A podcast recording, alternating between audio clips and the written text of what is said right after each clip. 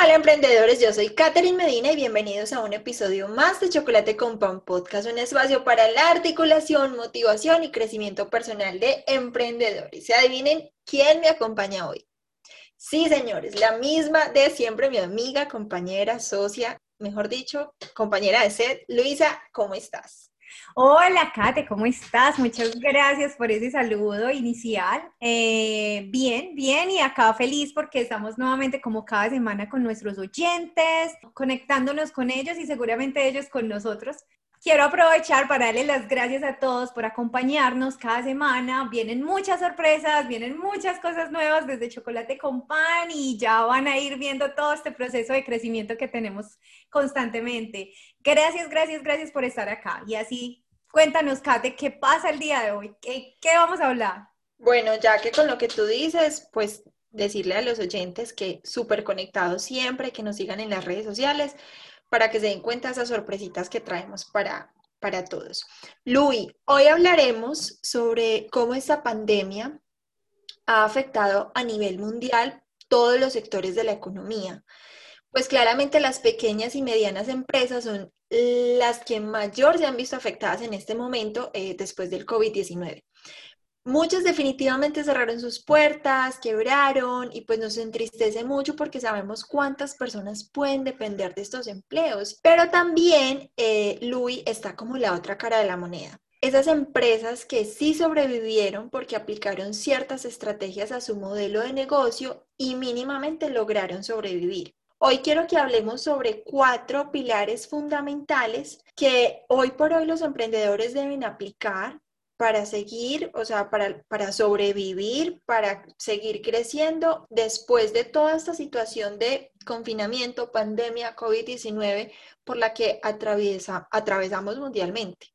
Es que a todos nos sorprendió este COVID-19 y mucho más a las pequeñas y medianas empresas, las cuales, como dices tú, tú, muchas tuvieron que cerrar. Es una triste historia. En este, este 2020 nos trajo muchos desafíos, algunos tropezaron, se cayeron, pero otros también se han levantado. Muchas empresas nuevas hemos encontrado en este 2020, muchos, muchos, muchos por medio del Internet. Pero también te cuento que uno de los puntos que me encanta, hablar como de la digitalización. Ese es nuestro primer punto, porque una gran cantidad de las empresas no tenían un sistema de digitalización. Aún manejan o manejaban papeles y procesos bastante dispendiosos. Entonces ahí yo vengo como a la pregunta. Si no está todo sistematizado, si no tenemos todo en la nube, entonces, ¿qué pasa? En este caso fue el, el, el, COVID-19 y fue el 2020 que nos trajo sorpresas, pero entonces si se nos incendia la oficina, digamos, Kate, tenemos todo en documentos. Perdemos ¿Qué vamos a hacer? Pues ahí está la respuesta, perdemos totalmente. Entonces, eso es una sorpresa para todos, pero también nos ha ayudado en el proceso de crecimiento. empezamos a despertar qué es lo que tenemos que hacer para que nuestras empresas empiecen a tomar otro rumbo. Están las nuevas tendencias y eso es algo que no podemos borrar. Siempre, siempre, siempre el mundo está en proceso de crecimiento. Siempre estamos en un proceso donde salen nuevas cosas, que la digitalización está hace muchos años, pero muchos no queremos empezarla, muchos seguimos como eso del tiempo, como de lo tradicional. Esto es lo tradicional y no quiero salir de lo tradicional porque me siento seguro con él. Entonces, este es el momento como tal para decir, bueno, sí, soy muy tradicional, pero necesito empezar a colocar pruebas en mi negocio, necesito empezar a colocar cosas que realmente le van a servir y la digitalización es una de ellas, Kate. Es importante que las empresas sean conscientes de esto y adicional tengan programas y software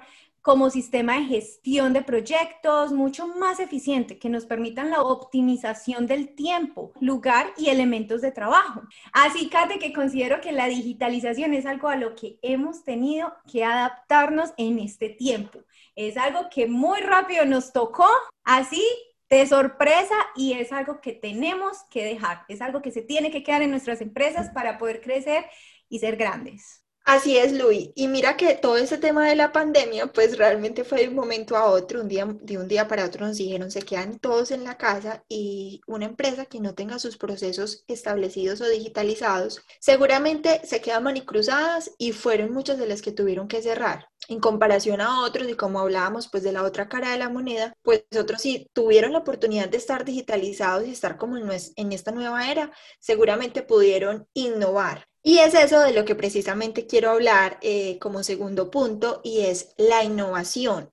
Porque en épocas de crisis es cuando realmente se innova, porque es innovar o morir. Simple. Me encanta esta frase, Luis. O sea, no hay opción. En estos días leí un informe de la revista Economist que destaca que las empresas que logren sobrevivir en medio de esta pandemia mundial pues deberán adoptar nuevas tecnologías, hacer ajustes drásticos en las cadenas de suministro y, en las cadenas pues globales y sobre todo contar con la capacidad de asimilación a lo que será como este nuevo mundo, que es lo que venimos hablando. Y hay muchísimos ejemplos que podría mencionar sobre empresas que sí lograron sobrevivir a este tema de pandemia y te voy a mencionar solo algunas. Por ejemplo, una que me impacta mucho es General Motors, pues todos sabemos quién es General Motors y lo que hace. Y en este momento, pues decidieron innovar y entraron en el negocio de la fabricación de ventiladores y en el de máscaras quirúrgicas. Imagínate, o sea, diversificaron totalmente. El fundador de Alibaba en este momento pues distribuye tapabocas por todo el mundo, que es uno de los mejores negocios claramente que un emprendedor puede tener ahorita. Y hubo una marca en Medellín una línea de, marca que se llama Mahaji, es una marca antioqueña que tiene más o menos 25 empleados y que pasó de fabricar vestidos de baño a fabricar tapabocas y a fabricar camisetas con mensajes y con todas las normas pues de bioseguridad y, y, crear en sus diseños propios. Entonces, pues cualquier marca, obviamente cuando hablamos de vestidos de baño y pensamos en pandemia, pues ¿quién va a vender vestidos de baño? Yo creo que nadie, imposible, porque es que no podíamos viajar. Entonces, ellos innovaron y simplemente no cerraron su marca, no cerraron su empresa y empezaron a vender lo que se estaba vendiendo, lo que la gente requería.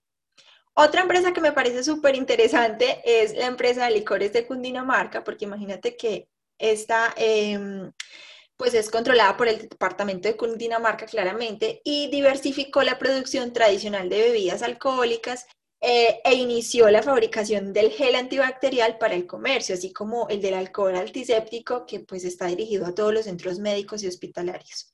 Entonces, Luis, con todos estos ejemplos y emprendedores que nos están escuchando, con estos ejemplos mínimos, pues vemos cómo una empresa puede transformarse e innovar en tiempos de COVID. Y los quiero dejar con una pregunta.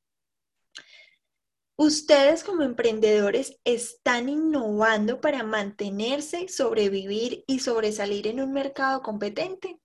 Los dejo pensando con esa pregunta para que analicen su emprendimiento. No, pues acá llego yo con el tercer punto y tú lo mencionabas ahorita en una palabra que dijiste y fue lo mismo y es la diversificación, Katy. Hay un dicho, nunca pongas los huevos en la misma canasta porque se pueden caer. Y es muy cierto, la verdad. Eh, como empresarios y como emprendedores es importante diversificar nuestras inversiones. Miren, no es recomendado realmente vivir de una sola fuente de, una sola fuente de ingreso. Yo diría que se tiene que ver como, esto tiene que ver como con algunas cosas de la innovación, Kate. Y tú lo decías ahorita cuando mencionabas estas empresas, ellos lo que hicieron fue lograr diversificar sus producciones y así seguir produciendo facturaron manteniendo los, los empleos y sobreviviendo a la crisis. Eso me parece súper importante. Otra cosa que yo veo en este, en este tema es, eh, frente al dicho que, que acabe de decir también, es algo, por ejemplo, que hace Kate. O sea, no tengamos solamente nuestro dinero en una parte. Hoy en día podemos invertir también, podemos hacer inversiones.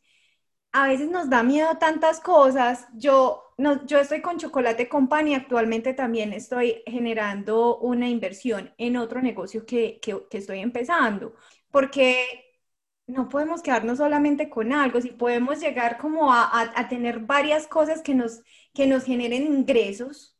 Digamos, llegó la pandemia, ¿cierto? Muchos solamente tenían una fuente de ingreso. Entonces, ¿ahí qué pasó?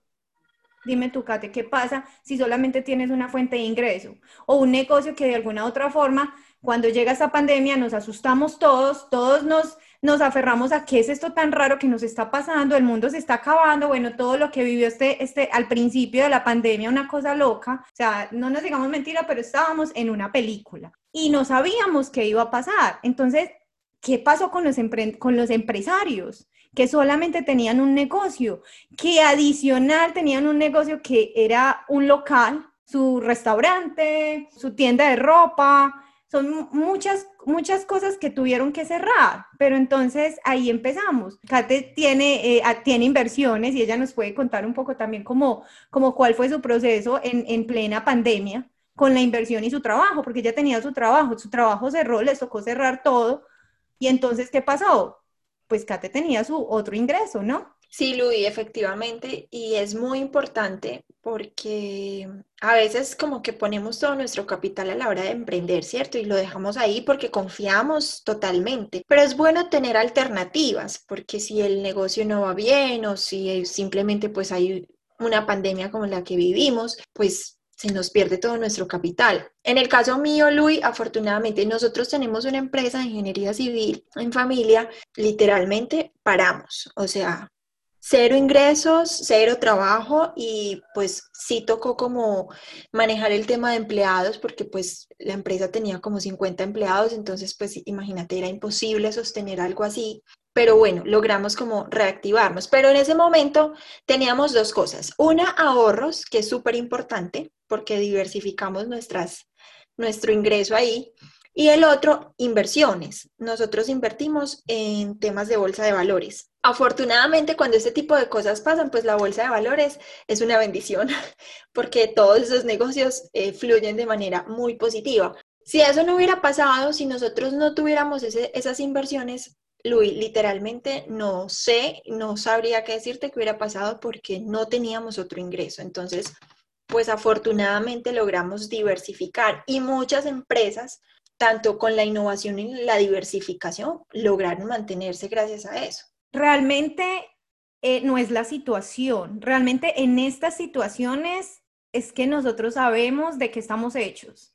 En estas situaciones tenemos que cambiar y tenemos que hacer nuevas estrategias en todo, en todas las empresas, en nuestros países, en todo, frente al emprendimiento, frente al emprender y frente al crecer. Y yo diría, Luis, también que es un tema de, mentalidad, de no dejarnos llevar como por la situación. Eh, yo tuve unos amigos que, que tuvieron que cerrar su local y mi amiga colocó un mensaje de pronto diciendo como, bueno, este proceso es difícil, toca cerrar el local porque pues obviamente no podemos pagar el arrendamiento, porque pues en este caso los arrendatarios fueron muy intransigentes con el proceso. Y mi mensaje cuando le respondí fue como, wow, súper, te felicito, me encanta, genial. Y quizás esa otra persona, no sé cómo lo habrá tomado, ¿no? Pues como está tan loca, como, ¿cómo me va a felicitar si estoy cerrando mi negocio?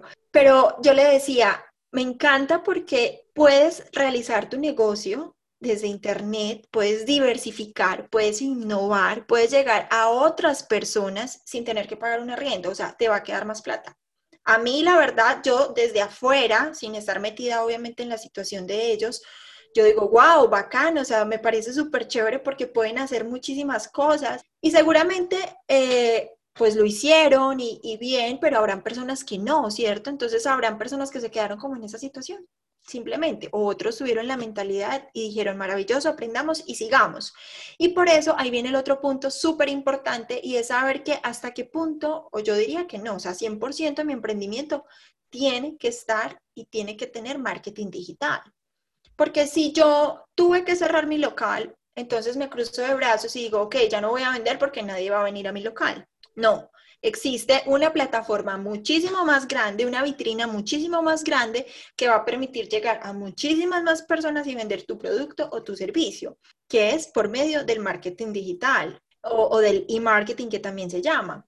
Entonces muchos se preguntan, bueno, ¿qué es el marketing digital? Pues es la comercialización llevada a cabo de medios digitales. Incluso te voy a contar así un tema de manera, a manera de historia, que el marketing digital nace en 1990, entre, 1990 y 1994 y coincidiendo con que coincidió con el lanzamiento de Archie, que fue el primer motor de búsqueda. Y en 1993, pues apareció el primer banner de publicidad web seleccionable. O sea, imagínate el primero en ese entonces. Ahorita uno abre Google y salen mil banners de publicidad de dale clic, dale clic, dale clic. entonces, la importancia de estar digitalizados, Louis, es mejor dicho, O sea, ¿estás en la red o no existes? Y personas se pueden preguntar como, Kate, pero es que mi negocio o mi servicio, porque sobre todo aplica para servicios, pues yo no lo puedo digitalizar porque es 100% presencial. Ok, lo sigues haciendo presencial, pero sí o sí tienes que estar en redes sociales, sí o sí tienes que tener pautas publicitarias en Internet, sí o sí tienes que estar en un, en un motor de, de búsqueda para que la gente empiece a conocer tu marca de manera local o de manera nacional o como sea que sea tu negocio, tienes que estar en Internet, tienes que hacer promoción digital. Si no estás ahí, no existes. Y les voy a poner un comercial para que lo escuchen, se van a reír mucho, unos eh, lo entenderán, lo reconocerán y otros tal vez no sepan de qué estamos hablando. A los más jovencitos, pero les voy a poner este comercial. Páginas amarillas. El que busca encuentra en las páginas amarillas. De Publicar S.A. Uy, qué viejera, Kate. Eso está más viejo que yo.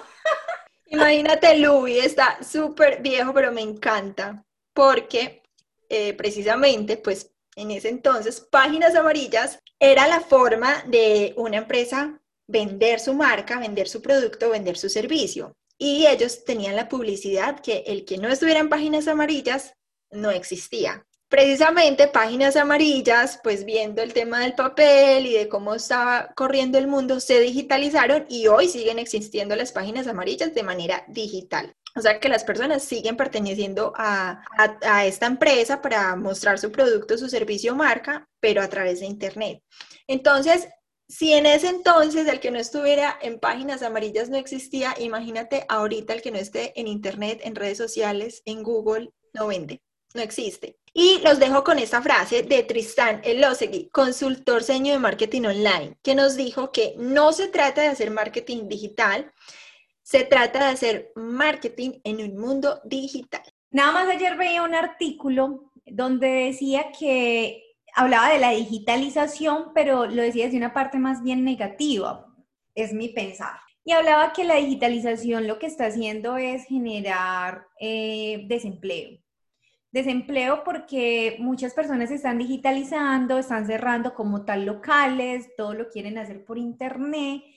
Y entonces, al tú cerrar un negocio, pues si tienes empleados, de alguna otra forma estás creando desempleo. Pero hay dos opciones para, para esto. Una es entrar también en la digitalización y aquellas personas que no tienen trabajo, que se quedaron sin trabajo, por ejemplo, en esta pandemia, pues darse la oportunidad de crear su propia empresa, darse la oportunidad de empezar a osmear por estos medios y mirar qué oportunidades pueden encontrar. Y la segunda es estas personas como nosotros, como muchos otros que están creando, entrando en, ese, en, en esta época, en esta tendencia digital, pues tendremos la necesidad en algún momento de crear empleo. ¿Por qué? Porque vamos a necesitar de un asistente, porque vamos a necesitar del de diseño, porque vamos a necesitar diferentes personas en, personales en nuestro, en nuestro emprender, en nuestra empresa. Porque no porque no tengamos un local no quiere decir que no sea una empresa. Sí, es una empresa, es un negocio. Entonces, así como estamos empezando ahorita solos, el día de mañana vamos a necesitar de otras personas, entonces vamos a empezar a crear empleos, pero de otras maneras. Entonces yo pienso que es más como dejar el miedo, el miedo a crecer, el miedo a estas nuevas tendencias, el, el miedo a entrar en estos milenios que nos están llegando en este momento y, y, empezar, empezar a creer que sí es posible y que antes la digitalización nos va a traer cosas muy positivas y nos va a permitir a todos crecer por la necesidad, muchos van a crecer de alguna otra forma creando su propio negocio y otros van a tener la oportunidad de darle empleo a otras personas por este medio. Lo otro que también se me venía así a la mente es que quería traer un ejemplo. Eh, cuando hablamos de lo tradicional, cuando hablamos de no queremos eh, lo digitalizar, cuando hablamos que no queremos entrar a este nuevo ciclo y a estas nuevas tendencias. Y un ejemplo de estos es Blockbuster. Mm, no sé si te acuerdas de Blockbuster y la historia pues de Netflix. Netflix fue donde ellos a decirles que le compraran la idea y ellos no quisieron comprarle la idea a Netflix. Y tú ves que es hoy Netflix y dónde quedaron ellos. Mi pregunta.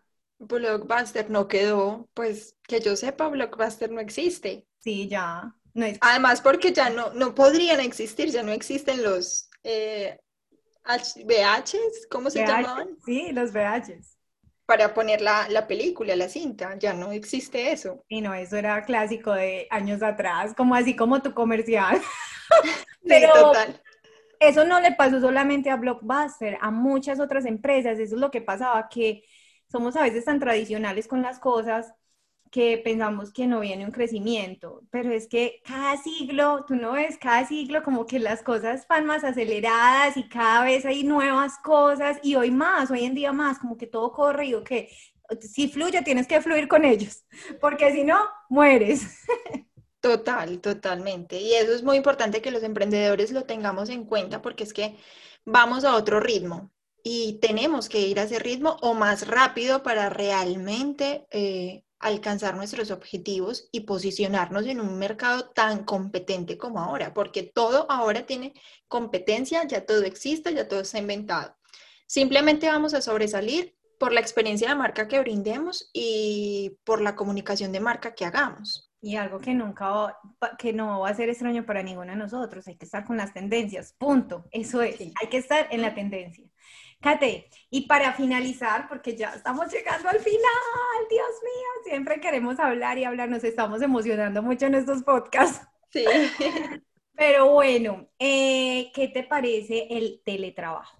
Acá te vengo con el teletrabajo. Yo creo que este llegó para quedarse y muchas empresas, aunque ya se han terminado el confinamiento, siguen implementándolo. Acá yo creo que es más como de confianza. El teletrabajo ha sido un poco difícil en muchas, en muchas empresas porque veo que muchos otros, muchas personas que trabajan en las compañías están trabajando el doble. Les está tocando muy duro y eso es lo que he escuchado yo, que el trabajo se les duplicó. Pero a veces pienso que también falta esa organización, que el teletrabajo es un trabajo bueno, es un trabajo que podemos hacer desde la casa que nos permite también mucho, nos va a permitir tiempo y cumplimiento de metas. Pero también yo pienso que lo que nos falta tanto en las empresas es organización y también en lo personal, porque una de las cosas es que no podemos tapar el sol con la tierra, que nos hemos metido tanto, está bien eh, sistematizarnos, está bien eh, el Internet, pero también hay que respetar, respetar los espacios. Y yo algo que sí les quiero dar como consejo a las personas que trabajan para este tipo de empresas es si queremos que las empresas confíen en nosotros, tenemos que también empezar como a dar nuestro grano. Mm, cuando estás trabajando para alguien, respeta ese horario de trabajo. O sea, es tu horario de trabajo, es no celular en ese momento, estás trabajando para una empresa, ellos te están pagando para trabajar y así te ganas la confianza.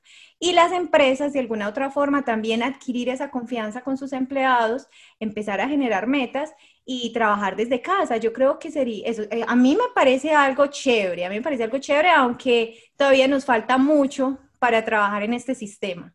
Sí, Luis, mucha tecnología. Y sabes algo, bueno, yo soy clara con que el teletrabajo realmente llegó para quedarse, pero todavía siento que falta mucho y mm, creo que los seres humanos aún no estamos preparados para esto, porque no tenemos hábitos establecidos y ni adecuados para sobrellevar un teletrabajo. Entonces, como te digo, es algo que tiene que seguir evolucionando, pero que definitivamente sí llegó para quedarse y que muchas empresas y muchos emprendimientos pueden empezar a, tomar, porque obviamente sería una manera de ahorrar muchos costos en cuanto a personal o en cuanto a sitio de trabajo o arrendamientos, bueno, en fin. Eh, pero hay que, hay, tiene que seguir evolucionando. Con ese tema del teletrabajo, pues que también aparte pues de que falta, creo que los seres humanos no estamos preparados, como dije ahorita, siento que nos hace falta liderazgo. Y quiero decirlo, Luis, porque se vienen unos podcasts súper chéveres de liderazgo para que estén súper pendientes y conectados, en donde vamos a explicar cómo cada persona, absolutamente cada, todas las personas podemos ser líderes sin tener un cargo, y sin tener que estar vigilados o sin tener que ser jefes, exactamente, sin tener un cargo o que nos estén vigilando. Entonces, digamos que en el tema del teletrabajo, pues para algunas empresas puede ser difícil porque el jefe ya no los puede como vigilar o trabajan más porque, pues como que marcando tarjeta, como se dice acá. Entonces, no, no, no, es bueno implementar el tema del liderazgo y de los hábitos. Entonces, súper pendientes de los próximos podcasts. Ay, es que se vienen muchas cosas, tienen que estar pendientes, emprendedores, porque se vienen muchas, muchas cosas. No saben la sonrisa que tenemos cada una de nosotras. Pero bueno, llegamos al final de este episodio y les quiero recordar los puntos importantísimo a tener en cuenta para que tu empresa sobreviva y permanezca en tiempos de COVID. Así que los dejo con la digitalización, la innovación, la diversificación, el marketing digital y el teletrabajo. Si los aplicas al tiempo y correctamente, te aseguro, te aseguro que será de las pocas empresas que aún levantan su bandera. Me encanta, Luis, me encanta. Así es, emprendedores, yo me despido. Recuerden que soy Catherine Medina y los esperamos en un próximo episodio de Chocolate con Pan Podcast. Recuerden seguirnos en nuestras redes sociales, en Instagram, Facebook, YouTube y TikTok como arroba chocolate con pan bajo podcast y coméntenos qué piensan sobre esto que hablamos hoy, sobre los negocios y cuenten si su emprendimiento, quiero que nos digan si su emprendimiento logró sobrevivir a el COVID-19 como dice Kate, conéctense, conéctense con nosotros en nuestras redes sociales, ahí los vemos, ahí los vemos, estamos pendientes, los, cada vez que nos escriban lo que necesiten, ahí estamos, Kate y Luisa siempre presentes. Eh, nada, feliz día, feliz noche, feliz tarde, en el momento que nos escuchen, en el, lugar que estén, con su actividad que nos acompañen. Eh, gracias, gracias, mil gracias y nos vemos en un próximo podcast.